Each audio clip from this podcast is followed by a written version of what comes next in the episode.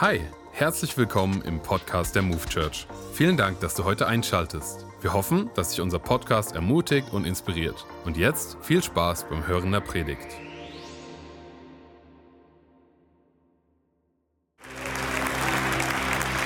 Einen wunderschönen guten Tag. Ich hoffe, dir geht's gut und ich hoffe, dass es dir nach dem Gottesdienst noch besser geht. Amen. Ein Bibelwort begeistert mich und es steht im Psalm 23, Vers 1. Der Herr ist mein Hirte und mir wird nichts mangeln. Deswegen lautet auch der Titel meiner Predigt, der Herr ist mein guter Hirte. Und wenn du diesen Psalm vielleicht auswendig kennst und sagst, Viktor, das kenne ich doch alles schon, dann lausche. Denn ich glaube, Gott möchte dir etwas mitgeben, was er auch mir in der Vorbereitung mitgegeben hat. Und ich bete am Anfang. Jesus, ich danke dir, dass du da bist. Heiliger Geist, öffne uns die Augen des Herzens, um Jesus zu sehen. Amen. David sagt also, er hat keinen Mangel. Was ist Mangel? Mangel ist der Zustand, etwas zu brauchen, das nicht vorhanden oder nicht verfügbar ist.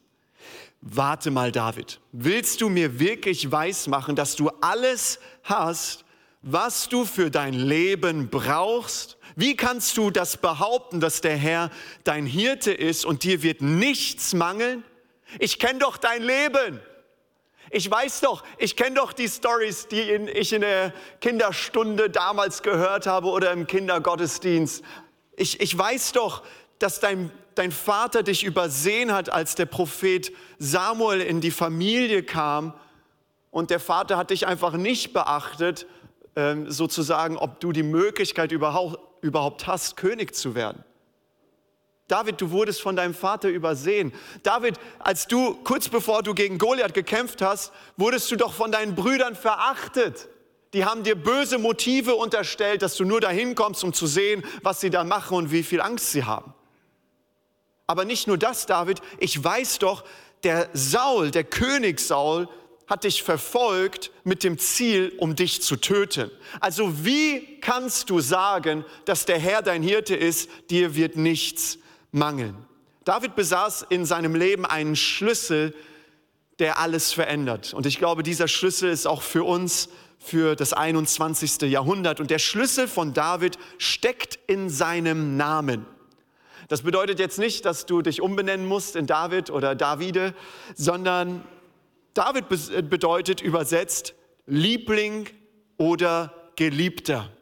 Wenn du dieses Prinzip für dein Leben anwendest, dann verändert es alles. David wusste also, dass er der Geliebte ist. Das heißt, jedes Mal, wenn irgendetwas Schlimmes in seinem Leben passiert ist, wurde er erinnert, warte mal, ich bin ja doch der Geliebte. David, du wurdest von deinem Vater übersehen. David, du Geliebter, du wurdest übersehen. David, du Geliebter, deine Brüder verachten dich. David, du Geliebter, König Saul, hast du die Nachricht schon gehört? Der will dich töten, du Geliebter. In all dem wurde David daran erinnert, dass er der Geliebte ist. Und deswegen kann er sagen, der Herr sieht mich, der Herr stärkt mich, der Herr will das Beste für mich, der Herr ist mein Hirte, mir wird nichts mangeln. Es scheint so, als ob David förmlich einer Situation widerspricht, die in seinem Leben ist. Er spricht über Gott in der dritten Person Singular und er spricht über Gott, der Herr, du bist der Hirte, der Herr ist mein Hirte, mir wird nichts mangeln. Es scheint so, als ob David einem Freund oder Feind widerspricht, der sagt, guck mal dein Leben an und siehst du das und siehst du den Bereich deines Lebens. Und es scheint so, als ob David sagt, ja, das weiß ich, aber der Herr ist immer noch mein Hirte und mir wird immer noch nichts mangeln, weil der Herr mit mir ist. Und wenn David diese Wahrheit wusste, weil er geliebt ist und der Herr sein Hirte ist, wie viel mehr wir, denn tausend Jahre nach David kommt Jesus auf diese Welt und er, es heißt dort in Johannes 10, Vers 11, Jesus spricht, ich bin der gute Hirte. Der gute Hirte lässt sein Leben für die Schafe. Also Jesus sagt, das, was David gesagt hat, ist richtig, aber ich bin Jesus und ich bin noch besser, als David gedacht hat, denn ich bin nicht nur der Hirte, sondern ich bin der gute Hirte. Mit anderen Worten, ich bin Gott, sagt Jesus. Ich bin der gute Hirte. Gerade in dieser verrückten Zeit, in der wir leben, ist es wichtig, innerlich immer wieder aufzustehen und zu sagen, der Herr ist mein Hirte, mir wird nichts mangeln. Du sagst jetzt aber, Viktor, mein Leben, wenn ich da hineinschaue in manche Bereiche meines Lebens, sehe ich so viel Mangel. Ich sehe so viele Dinge, die ich mir wünsche, die ich haben möchte und brauche für mein Leben.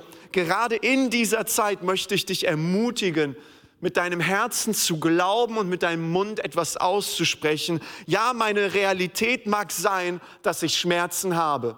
Ja, die Realität mag sein, dass ich krank bin, aber die Wahrheit des Wortes Gottes ist, dass ich in den Wunden von Jesus geheilt bin. Die Realität mag sein, dass ich nicht weiß, was in dieser Welt geschieht. Die Zukunft der ganzen Welt und meines Lebens ist ungewiss. Aber die Wahrheit des Wortes Gottes ist, mein Leben liegt in der Hand Gottes. Es mag sein, dass ich finanziell herausgefordert bin, aber die Wahrheit des Wortes Gottes ist, der Herr ist mein Hirte, mir wird nichts mangeln. Und auf einmal, wenn du das Wort Gottes so aussprichst, merkst du, dass da Glauben in dir entsteht und dass der Friede Gottes sich lagert. Deswegen lasst uns zusammen Psalm 23, Vers 1 gemeinsam sprechen. Der Herr ist mein Hirte, mir wird nichts mangeln. Amen. Jesus ist der gute Hirte. Die Frage lautet, wenn Jesus der gute Hirte ist und wir als seine Kinder, die wir ja gesagt haben zu ihm, seine Schafe sind, ist Jesus als guter Hirte auch wirklich in der Lage und fähig, für seine Schafe, für uns zu sorgen, uns zu beschützen vor Gefahren, vor wilden Tieren, um in diesem Bild zu bleiben?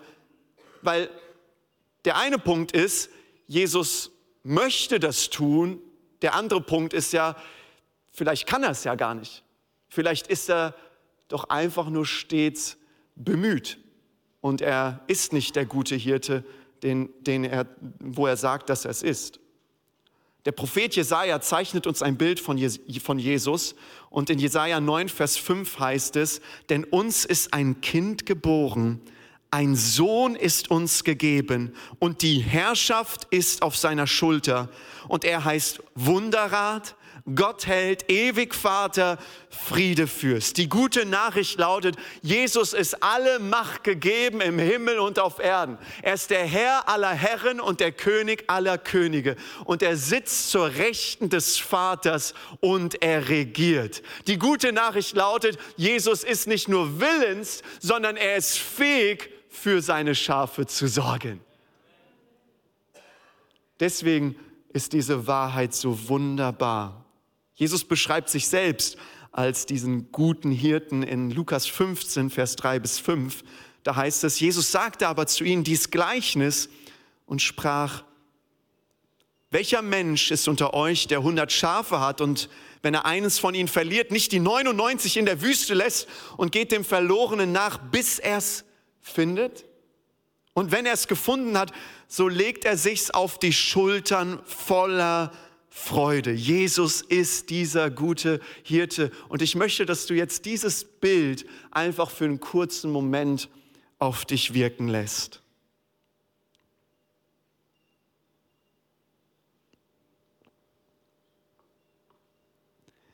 Und wenn Jesus das Schaf, dich und mich gefunden hat, so legt er uns, so legt er dich auf seine Schultern voller Freude.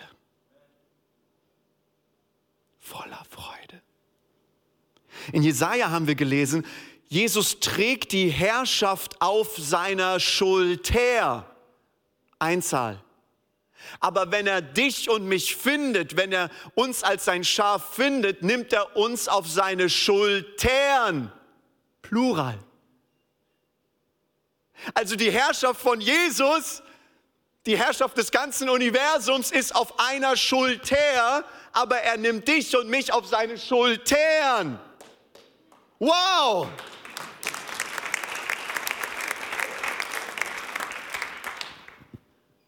Er ist mehr mit dir und mir beschäftigt als mit der ganzen Welt. Kannst du es sehen?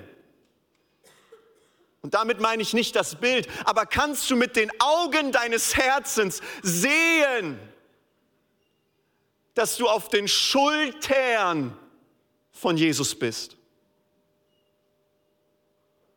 Kannst du es sehen, wenn die Welt um dich herum zusammenbricht? Kannst du es sehen mit deinem Herzen? Ich bin immer noch auf seinen Schultern, denn der Herr liebt mich, er trägt mich. Das ist die entscheidende Frage. Kannst du es sehen? Gott möchte dir dieses Glaubensbild ins Herz schreiben, weil du Ja zu ihm gesagt hast. Darfst du dich wie David, der Geliebte, geliebt wissen, weil er dich trägt. Nicht auf seiner Schulter, auf seinen Schultern. Er trägt dich voller Freude. Als Jesus vom Hirten spricht, spricht er auch irgendwie von, einem, von einer Person, die genau entgegengesetzt zum Hirten wirkt. Nämlich in Johannes 10, Vers 10 bis 11 heißt es, der Dieb kommt nur, um die Schafe zu stehlen und zu schlachten und um Verderben zu bringen. Ich aber bin gekommen, um ihnen Leben zu bringen, Leben in ganzer Fülle. Ich bin der gute Hirte, der gute Hirte lässt sein Leben für die Schafe. Erkennst du den Gegensatz, der hier aufgezeigt wird? Jesus ist der gute Hirte, er bringt Leben. Jesus ist gut. Der Dieb, der Feind, er zerstört. Der Feind ist schlecht. Was für ein Gegensatz. Ich bin der gute Hirte, sagt Jesus. Also wir wissen, wer der gute Hirte ist. Es ist Jesus. Er trägt uns, er liebt uns. Die Frage ist doch jetzt, wer ist der Dieb?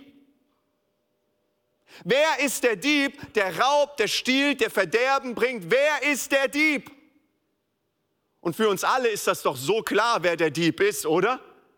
Und wir brauchen jetzt nicht alle gemeinsam etwas sagen, aber wir wissen doch, wer der Dieb ist, oder?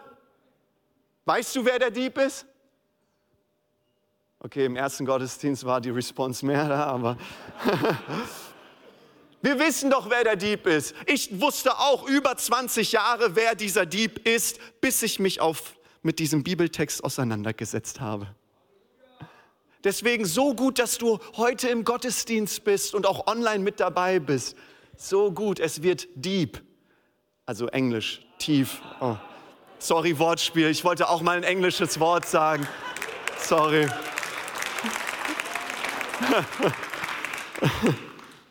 Wer ist der Dieb? Interessanterweise kommt das Wort, das griechische Wort für Dieb 16 Mal im Neuen Testament vor. Sag mal 16. 16 Mal. Viermal kommt es im Johannesevangelium vor, dreimal davon in Johannes 10 und einmal in Johannes 12, wo Judas als Dieb bezeichnet wird. Und etwas Erstaunliches habe ich festgestellt, in diesen 16 Erwähnungen im Neuen Testament. Und vielleicht wird es dich auch so schockieren, wie es mich damals schockiert hat. In diesen 16 Erwähnungen im Neuen Testament, wo es um den Dieb geht, geht es kein einziges Mal um den Teufel. Hey, warum klatscht ihr? Es geht kein einziges Mal um den Teufel. Also wir müssen uns die Frage stellen, ihr Lieben, wer ist der Dieb? Wer raubt? Wer stiehlt? Wer zerstört? Wenn der Teufel, und natürlich kannst du sagen, der Teufel wirkt wie ein Dieb, er macht Dinge kaputt, er zerstört und so weiter, das ist alles klar. Aber es ist doch interessant, dass er nicht als Dieb, er wird als Lügner erwähnt, als Betrüger und so weiter. Und dennoch tut er das, was ein Dieb tut. Aber er wird nicht wörtlich als Dieb bezeichnet. Wer ist der Dieb? Ein theologisches Wörterbuch definiert den Begriff Dieb folgendermaßen. Das Wort Dieb bezieht sich auf falsche Lehrer, die sich nicht darum kümmern, Menschen die Wahrheit zu lehren. Stattdessen missbrauchen sie das Vertrauen der Menschen für ihren eigenen Vorteil. Und dann hat es bei mir Klick gemacht. Mit welcher Personengruppe hatte Jesus die größten Probleme in seiner Zeit, als er hier gelebt hat? Wer waren die Menschen, die immer gesagt haben, Jesus, du bist ein falscher Lehrer und die Wunder, die du tust, Jesus, tust du nicht aus Gottes Kraft, sondern du bist irgendwie unterwegs mit dem Teufel. Und genau das ist der Punkt. Viele Leute der damaligen religiösen Elite waren nicht Hirten, sondern Diebe. Sie lehnten Jesus ab. Aber nicht nur in der Zeit, wo Jesus gelebt hat, gab es Diebe, die unterwegs waren, Wölfe im Schafspelz gekleidet, sondern auch im sechsten Jahrhundert vor Christus, als Babylon, das Weltreich, Jerusalem zerstört hat, hat Gott eine prophetische, hat Gott durch den Propheten Jeremia eine Nachricht für die, für, für die Hirten des Volkes Israel. Und lasst uns da mal genau darauf achten, was Gott über die Hirten Israels sagt. Und lasst uns auf die Wortwahl achten. Jeremia 23, Vers 1 bis 2. Wehe den Hirten, die die Herde meiner Weide umkommen lassen und zerstreuen. Das Wort kennen wir doch. Der Dieb kommt nur, um zu stehlen, zu schlachten, um Verderben zu bringen. Darum, so spricht der Herr, der Gott Israels, über die Hirten, die mein Volk weiden. Ihr habt meine Herde zerstreut und verstoßen und nicht nach ihr gesehen. Erinnerst du dich an Psalm 23? Der Herr leitet mich auf grüne Auen, er führt mich auf rechter Straße, er deckt mir einen wunderbaren Tisch. Das ist doch hier der Gegenpart von Psalm 23, oder? Genau das sind die Anti-Hirten, die falschen Lehre, Lehrer, die Diebe, die die Schafe kaputt machen. Es ging ihnen nicht um das Wohl der Schafe, sondern um die Wolle der Schafe. Es geht ihnen nicht um die Ehre Gottes, sondern um die Anerkennung und die Ehre vor Menschen. Die Hirten waren eigentlich dafür bestimmt, für die Schafe zu sorgen, aber sie taten es nicht. In Wirklichkeit waren sie gar keine Hirten, sondern Anti-Hirten, nämlich Diebe. So wie wird Gott jetzt reagieren? Er sieht diese Zerstörung an. Er sieht, was diese Hirten angerichtet haben. Was tut jetzt Gott? Wie kommt Gott jetzt in Aktion? Jeremia 23, Vers 4. Und ich will Hirten über sie setzen, die sie weiden sollen, dass sie sich nicht mehr fürchten, noch erschrecken, noch soll es ihnen mangeln, spricht der Herr. Erinnert dich das nicht auch an, der Herr ist mein Hirte, mir wird nichts mangeln. Der Herr geht in Aktion und setzt Hirten ein. Und wenn du mich fragst, dieser Bibelvers von Jeremia 23, Vers 4 beschreibt ziemlich exakt, was wir in den letzten Jahren eigentlich erlebt haben, beziehungsweise das Gegenteil von Jeremia 23, 4, nämlich in den letzten Jahren durch Corona, durch den Krieg, was ist geschehen? So viel Furcht, so viel Erschrecken und so viel Mangel.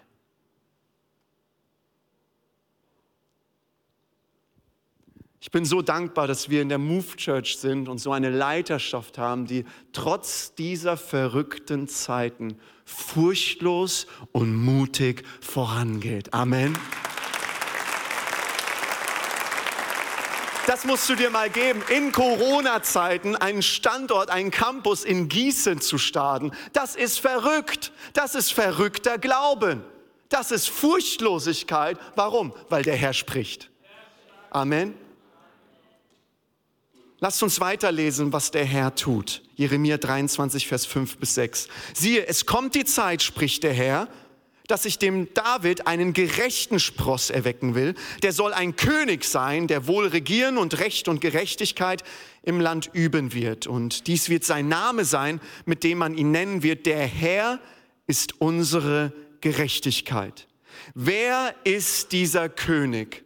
Und was ist die Botschaft, die alles verändert? über 600 Jahre später nach Jeremia, schreibt ein gewisser Apostel Paulus in 1. Korinther 1, Vers 30, Jesus Christus ist unsere Gerechtigkeit. Der Herr ist unsere Gerechtigkeit. Jesus ist sein Name. Nicht ich bin meine Gerechtigkeit, nicht ich werde über mein Verhalten definiert, sei es gut oder sei es schlecht, sondern Jesus Christus ist meine Gerechtigkeit. Und das schenkt mir Sicherheit in einer Zeit, die unsicher ist. Das schenkt mir auch Sicherheit, auch für mein Leben, weil ich weiß, ich werde über Jesus Christus werde ich definiert. Dankeschön. In einer Welt, die leistungsbesessen ist, wo es um Performance, Performance, Leistung, Tun, Machen geht, dürfen wir uns immer und immer wieder als Kinder Gottes, als Schafe Gottes daran erinnern, dass Jesus meine Gerechtigkeit ist. Er ist unsere Gerechtigkeit, aber auch ganz persönlich, er ist meine Gerechtigkeit. Und bevor ich morgens aufwache und meiner Frau guten Morgen sage, habe ich mir angewöhnt, etwas zu sagen, weil ich merke, ich muss mein Herz immer wieder daran erinnern. Morgens, wenn ich aufwache, ist es, danke Jesus, ich bin gerecht durch Jesus Christus. Jesus ist meine Gerechtigkeit. Und deswegen erwarte ich, dass heute gute Dinge passieren. Amen. Guten Morgen, Schatz. Und ich glaube, dass wir uns erinnern dürfen, immer und immer wieder, dass wir definiert werden durch Jesus und nicht durch unsere Leistung. Amen. In Psalm 23 geht es um den guten Hirten und in Jeremia 23 geht es um die Antihirten und letzten Endes um dann den guten Hirten, nämlich Jesus Christus. Wenn Jesus Christus unsere Gerechtigkeit ist, was lehren dann Antihirten? Was lehren dann die Diebe? Ganz einfach. Das Gegenteil von Gerechtigkeit ist Selbstgerechtigkeit. Es kommt auf dich an. Wenn, das, wenn du das Neue Testament liest, erkennst du, dass sich ein roter Faden durch das ganze Neue Testament zieht. Nämlich die Kirche, die Gemeinde soll vor falschen Lehrern bewahrt werden, die sich versuchen, in die Gemeinde einzuschleichen, die falschen Lehren bringen und dadurch die Schafe schwächen. In den Evangelien geht es schon los. Mit wem hat Jesus die ganze Zeit Streit? In der Apostelgeschichte geht es weiter und gefühlt in jedem Brief des Neuen Testaments. Darf ich dir eine Auswahl geben? Du wirst wahrscheinlich nicht alles mitschreiben können, aber dann guckst du dir die Predigt später nochmal bei YouTube an. Die kleine Auswahl, angefangen von der Apostelgeschichte 15, 1. Korinther 15, 2. Korinther 11, Galater 1, 2, Galater 3, 4, 5, 6, Philippa 3, Kolosser 2, 1. Timotheus 1, 1. Timotheus 4, 2. Timotheus 2, 2. Petrus 2, der ganze Judasbrief und Offenbarung 2 bis 3. Es zieht sich wie ein roter Faden durch, die gesamte, durch das gesamte Neue Testament. Das Problem ist nur, das, was die falschen Lehrer sagen, die Diebe, hört sich gar nicht so falsch an. Denn es wird gesagt, ja, wir sind zwar durch Gnade gerettet, aber jetzt kommt es auf dich an. Jetzt musst du alle 613 Gebote erfüllen, damit du ein guter Christ bist. Und innerlich denken wir so, ja, ich will es ja versuchen, ich versuche es ja, ich, ich, ich, ich versuche es, ich, ich will es ja. Und es hört sich so fromm an, aber es ist Selbstgerechtigkeit,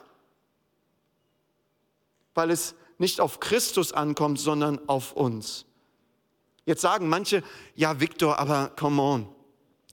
Das ist doch nur im Neuen Testament so. Ich meine, das waren die Problemchen in der damaligen Zeit, Juden, Heiden, Heidenchristen und so weiter. Äh, das war doch nur am Anfang so. Wir sind doch viel weiter. Wir sind doch aus diesem Kinderstadium, sind wir doch schon rausgekommen. Warte mal ab.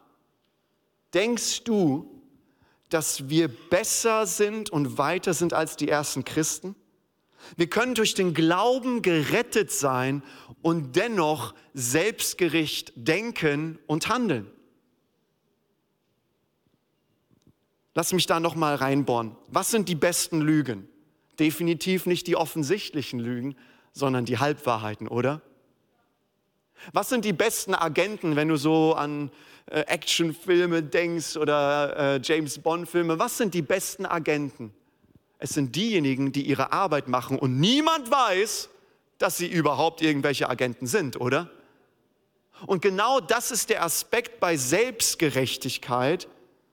Es ist etwas Unscheinbares, was sich am liebsten versteckt und wo wir als Christen immer denken, nee, uns betrifft das nicht. Wer würde heutzutage denn noch glauben, dass wir durch Glauben und durch unsere Leistung gerettet werden?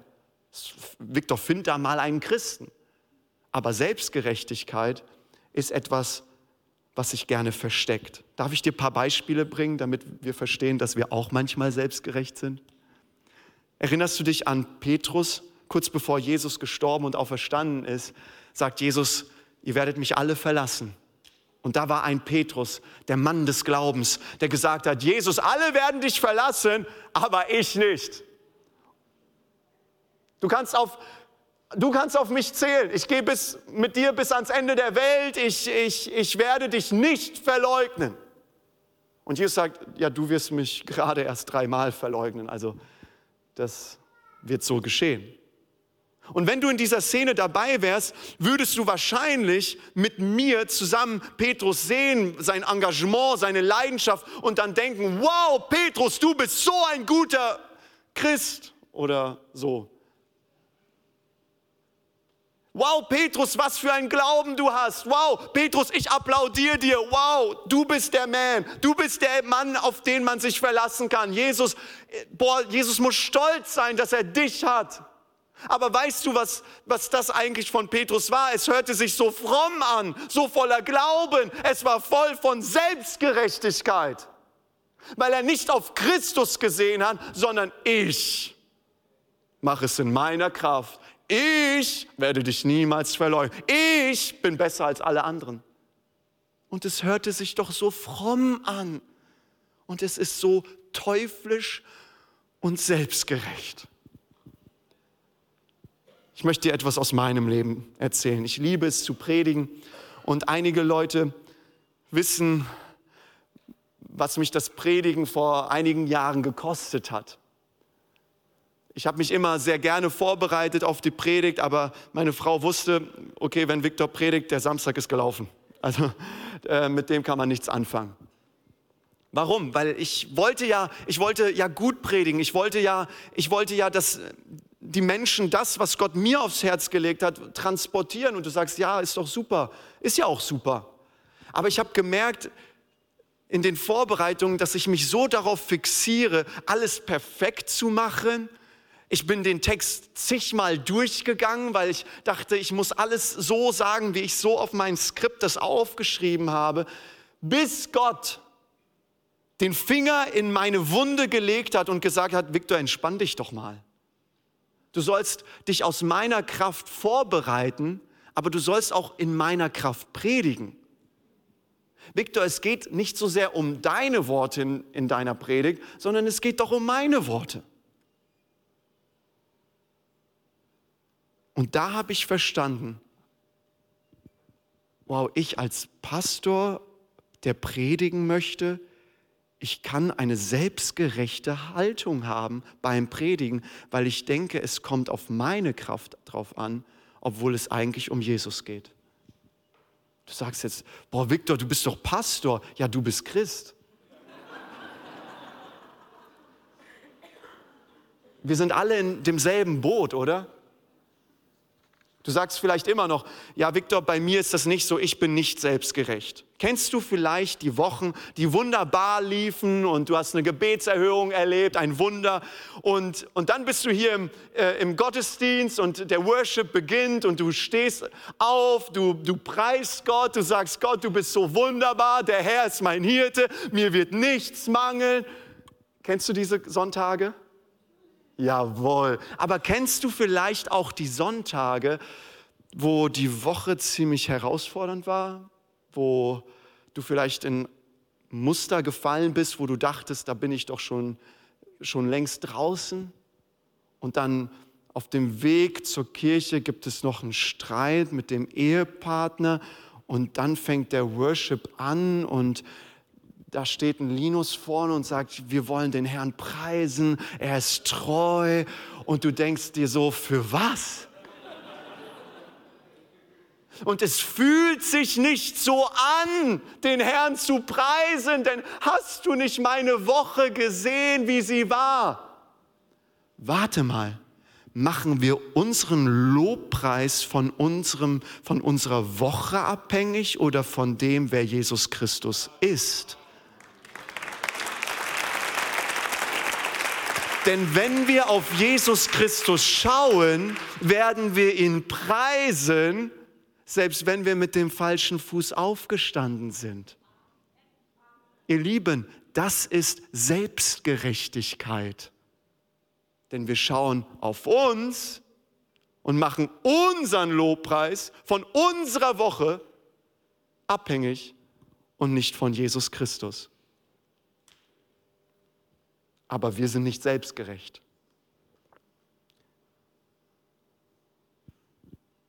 Lass mich noch ein Beispiel nennen, damit ich alle mitnehme ins Boot, okay? Was ist mit unseren Sorgen? Was ist mit unseren Ängsten? Jesus sagt doch ganz klar, sorg dich um nichts. Das ist sogar ein Befehl. Sorg dich um nichts. Dabei geht es natürlich um die destruktiven Sorgen, die unseren Schlafraum, es geht nicht um die Fürsorge für unsere Familie, für unsere Lieben oder für die Arbeit. Aber Sorgen bedeutet, diese destruktive Sorge bedeutet, dass unser Herz in Beschlag genommen wird. Und das ist das Problem. Es wird destruktiv, es raubt uns den Schlaf. Sich zu sorgen bedeutet, aus eigener Anstrengung versuchen, etwas zu bewirken, weil es auf mich ankommt. Kann es sein, dass unsere großen Sorgen irgendetwas vielleicht doch mit Selbstgerechtigkeit zu tun haben, weil wir denken, dass die Last der Welt auf meinen Schultern liegt und dass ich der Einzige bin, der das lösen kann? Aber selbstgerecht sind wir nicht. Wir sind alle im selben Boot. Wir können durch den Glauben gerettet sein und wissen, dass wir durch Jesus Christus gerettet sind, weil wir an ihn glauben und ihm nachfolgen. Und dennoch können wir selbstgerecht denken, glauben und handeln. Ich habe schon so viele Christen erlebt, die selbstzentriert und selbstgerecht sind. Und manchmal erwische ich mich selbst dabei. Habe ich genug geglaubt? Habe ich genug gebetet? Habe ich genug gefastet, damit Gott in meinem Leben eingreift? Habe ich genug die Bibel gelesen? War ich vollkommen gehorsam? Warum war ich wieder ungehorsam? Warum bin ich nicht perfekt? Warum habe ich wieder versagt? Verhalte ich mich gut genug? Kennst du diese Fragen so wie ich sie auch kenne? Es gibt einen roten Faden. Es geht um mich. Und es hört sich so fromm an, kann aber so selbstgerecht sein. Die Frage ist, leben wir sündenbewusst oder Christusbewusst? Geht es um seine Gerechtigkeit, mit der er uns beschenkt, oder um unsere Gerechtigkeit, um unsere Kraft? Und wenn wir uns diese Fragen stellen und dabei nicht gegründet sind in der Liebe Gottes für uns, dass er uns trägt, dass wir Geliebte sind wie David, wenn uns nicht bewusst ist, was Christus am Kreuz für deine und meine Schuld getan hat, dann können diese Fragen uns selbst zentrieren und selbstgerecht machen. Weil wir unseren Fokus von Christus auf uns selbst richten.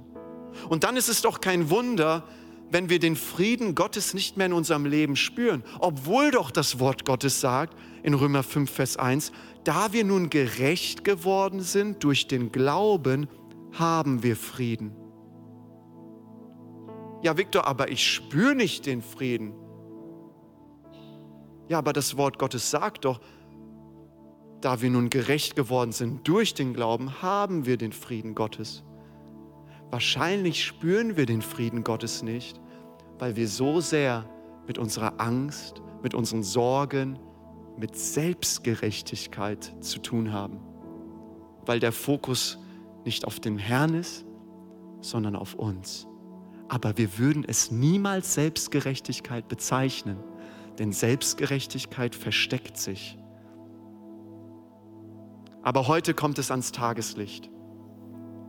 Lasst uns mal schauen, ob David selbstzentriert oder gottzentriert lebte, glaubte, Dinge für sein Leben erwartete. Psalm 23, ein Psalm Davids. Und achte auf die Wortwahl. Der Herr ist mein Hirte. Er weidet mich, er führt mich, er erquickt meine Seele, er führt mich auf rechter Straße. Du bist bei mir, dein Stecken und Stab trösten mich. Du bereitest vor mir einen Tisch im Angesicht meiner Feinde. Du salbst mein Haupt mit Öl. Und deswegen, weil der Fokus nicht auf David, auf seine Stärke, auf seine Begabung ist, sondern auf den Herrn, heißt es, Gutes und Barmherzigkeit werden mir folgen mein Leben lang. Und ich werde bleiben im Hause des Herrn immer da. Denn der Herr ist mein Hirte, mir wird nichts mangeln. Move Church, Jesus ist unser guter Hirte. Er liebt uns, er trägt uns und er spricht uns gerecht. Wir sind gerecht vor Gott, weil er unsere Gerechtigkeit ist. Amen.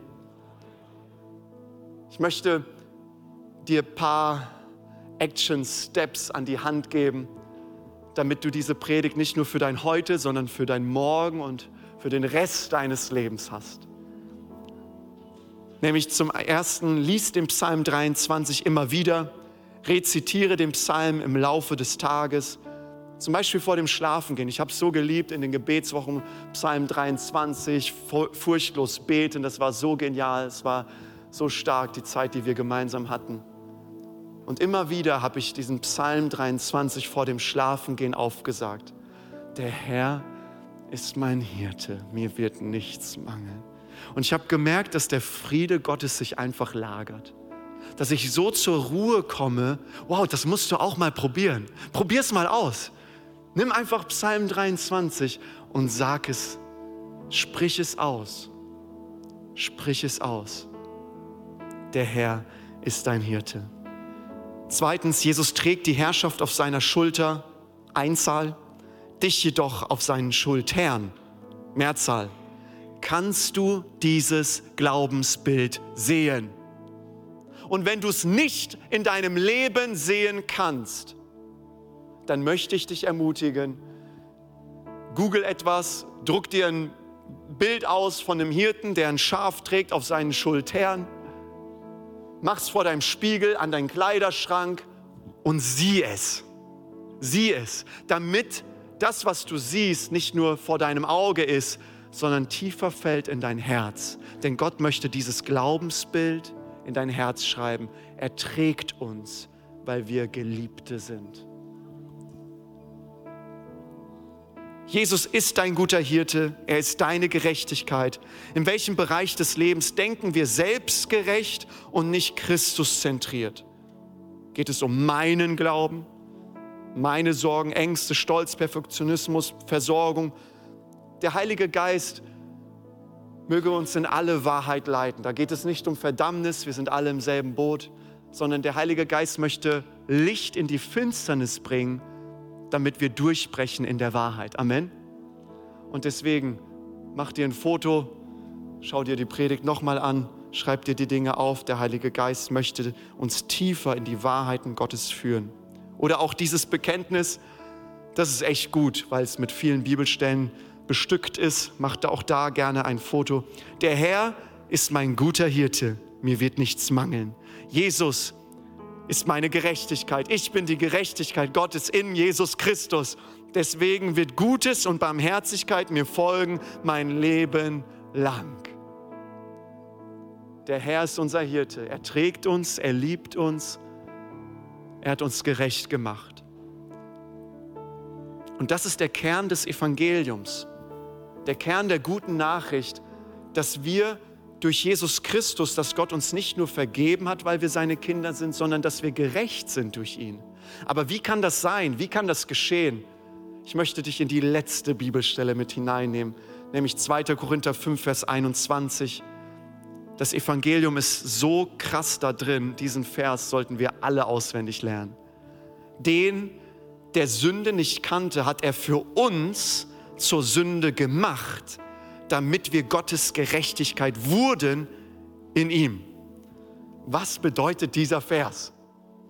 Jesus kannte keine Sünde und der Vater hat ihn zur Sünde gemacht. Also Jesus trug nicht nur deine und meine Schuld, er wurde zur Sünde gemacht. Aber was bedeutet das?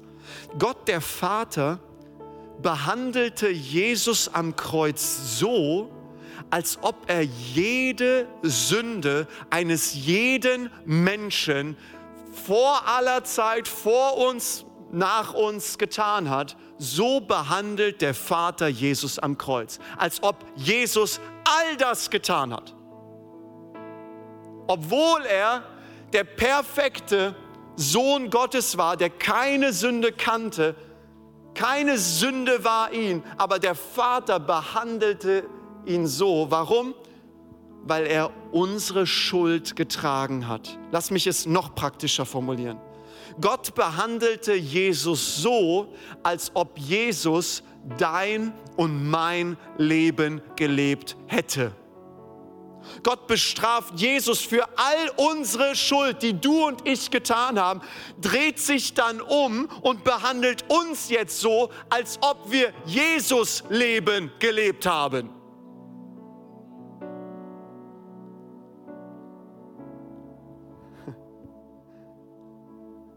Das ist das Herz des Evangeliums. Es geht nicht um uns, es geht um Christus. Und weil du an Jesus Christus glaubst, bist du mit Christus verbunden und der Vater rechnet dir Jesu Gerechtigkeit an. Du bist gerecht durch Jesus, dir ist vergeben durch Jesus. Es ist so, als ob du Jesus Leben gelebt hättest, denn du bist nicht gerecht durch das, was du tust, sondern durch das, wer Jesus ist und was er getan hat. Das bedeutet, ich bin die Gerechtigkeit nicht durch meine Leistung, sondern durch das, was Jesus getan hat. Wenn wir das nicht mit unserem Herzen verstehen, werden wir ganz schnell in Selbstgerechtigkeit hineinkommen. Denn als Jesus am Kreuz gestorben ist, hat der Vater im Himmel nicht nur Jesus am Kreuz gesehen, sondern du kannst sehen, was in Römer 6, wie es da heißt, durch den Glauben an Jesus Christus sind wir mit ihm verbunden. Und Paulus drückt es so deutlich aus, wir sind mit Christus gekreuzigt worden, wir sind mit Christus gestorben, wir sind mit Christus begraben worden und wir sind mit Christus in ein neues Leben auferweckt worden weil wir Vergebung empfangen haben und Gerechtigkeit. Das ist am Kreuz geschehen, weil du und ich, weil wir Ja gesagt haben zu Jesus. Deswegen bist du gerecht durch Jesus. Und manche schauen mich an, als ob sie das noch nie gehört haben.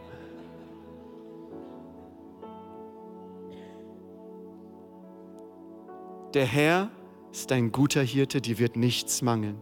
Er trägt dich er liebt dich, er ist deine Gerechtigkeit. Und vielleicht bist du heute hier und sagst, ich bin aber ein guter Mensch. Ich versuche es in meiner Kraft. Ich versuche keinen Menschen zu verletzen und ich versuche irgendwie in den Himmel zu kommen. Ich möchte dir sagen, der Maßstab, um in den Himmel zu kommen, ist nicht besser zu sein als dein Nachbar, sondern der Maßstab ist Gott selbst. Denn Jesus sagt, du sollst vollkommen sein, wie euer Vater im Himmel vollkommen ist. Warte mal, Viktor, das schaffe ich ja gar nicht richtig. Und darum geht es. Du kannst ein perfektes Leben geführt haben, eine Notlüge gemacht haben und du kommst nicht in den Himmel. Ja, wer soll dann gerettet werden? Deswegen kam Jesus als guter Hirte, wurde zur Sünde gemacht. Er ist auferstanden von den Toten, damit der Weg frei ist zum himmlischen Vater, damit wir durch den Glauben an ihn Vergebung als Geschenk erhalten und nicht nur Vergebung, sondern seine Gerechtigkeit. Das ist das Evangelium. Es geht um Christus. Und für einen kurzen Moment der Privatsphäre wollen wir unsere Augen schließen. Niemand schaut nach links oder nach rechts. Wenn du heute hier bist und sagst, ich kenne diesen Gott noch nicht, Ich habe noch nicht Ja zu Jesus, diesem wunderbaren Hirte, ge gesagt, der sein Leben für mich gegeben hat. Ich habe noch nicht gesagt, Jesus, vergib mir meine Schuld, komm in mein Leben. Viktor, ich kenne diesen Gott noch nicht. Dann ist das der Moment der Wahrheit. Dann ist das dein Moment, wo, die, wo du Ja zu dieser Einladung Gottes sagen kannst, um Vergebung zu erhalten, den Frieden Gottes und dass du gerecht bist vor Gott. Und wenn es dich betrifft, möchte ich dich bitten, jetzt die Hand zu heben, dort wo du sitzt. Gib mir ein kurzes Zeichen, während alle ihre Augen geschlossen haben, niemand nach links oder nach rechts schaut. Gibt es heute Menschen, die sagen, ich möchte heute mit diesem Gott verbunden werden. Ich möchte, dass er meine Schuld vergibt. Heb kurz deine Hand. Dankeschön. Dankeschön. Ist noch jemand hier, der sagt, ich möchte heute Ja sagen zu Jesus, dass er meine Schuld vergibt. Dankeschön. Ihr dürft eure Hände herunternehmen. Wir wollen jetzt gemeinsam als Move Church diese Menschen unterstützen, die gesagt haben, ja, Jesus, komm in mein Leben, vergib mir meine Schuld. Und deswegen wollen wir dieses Gebet zusammen sprechen. Deswegen sprech mir einfach nach, himmlischer Vater, danke für dein einzigartiges Geschenk. Danke für Jesus Christus, der für meine Schuld gestorben